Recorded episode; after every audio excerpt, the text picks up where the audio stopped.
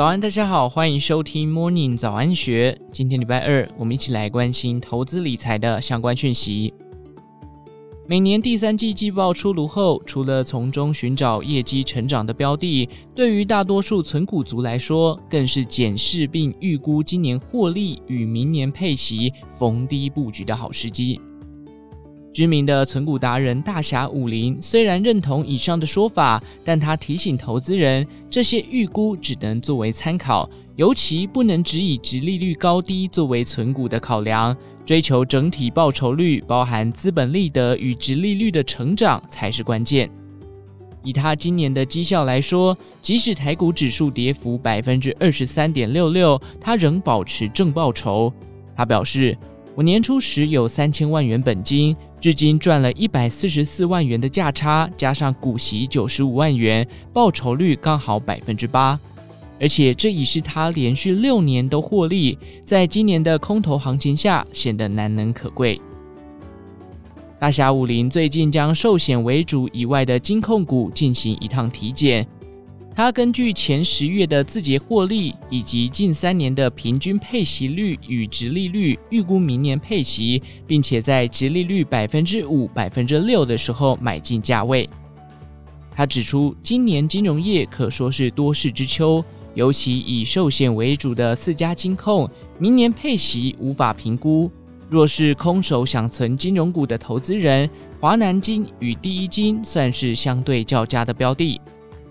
不过，他认为自己之所以能年年稳健获利，关键并不是买高值利率股，更不是看值利率而越跌越买，而是选择稳健成长的标的，透过定期定额长期持有，即使不是金融股，值利率不高，也可以创造不俗的长期报酬。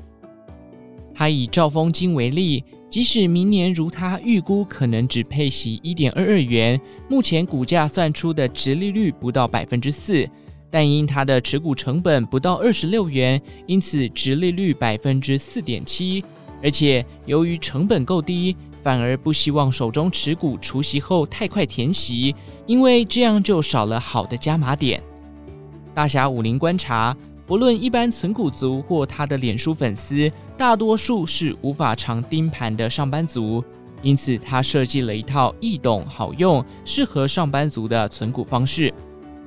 首先是选股，他的选股标准只有一个，那就是年年有盈余且年年都配发现金股息的公司。此外，近年 ETF 盛行，大侠挑选的标准也很简单。就是从绩效排行榜选择自成立以来报酬率最高的五档就可以了。有了标的，接下来大侠武林建议透过券商的定期定额机制，每月固定时间与金额买进，重点是一档一档买，并设定每一档的目标报酬率，例如百分之十，达到目标后再布局下一档。如果前一档达到目标后又跌破，再换回来继续买。依据大侠武林挑出来的标的，长年以来都能产生盈余与配发现金，再将每年领到的配息滚入，报酬率与持股信心都会提高，并且确保账户内的整体报酬率始终维持在一定水准之上。重点是平常不用看盘，每天或每周检查对账单就可以了。对于上班族而言最省事。至于何时该卖股？大侠武林表示，大多数人都用百分比为标准，获利达到一定比率就卖。但他认为，既然是长期投资，就不应该预设高点，而是根据自身的理财目标来决定，也就是要用多少就卖多少。例如，今年大侠武林因新买了房子，需要一百四十四万元的交屋款，所以他今年就卖了一百四十四万元的股票。他认为设定理财目标原本就是投资理财的重要环节，也是卖股的理由。剩下的部位就让他继续累积获利。大侠武林的策略简单易懂，不需要什么专业知识，更不希望投资人浪费时间盯盘交易。他只希望每个人都专心工作、专心生活，长期投资就能累积一生足够的财富。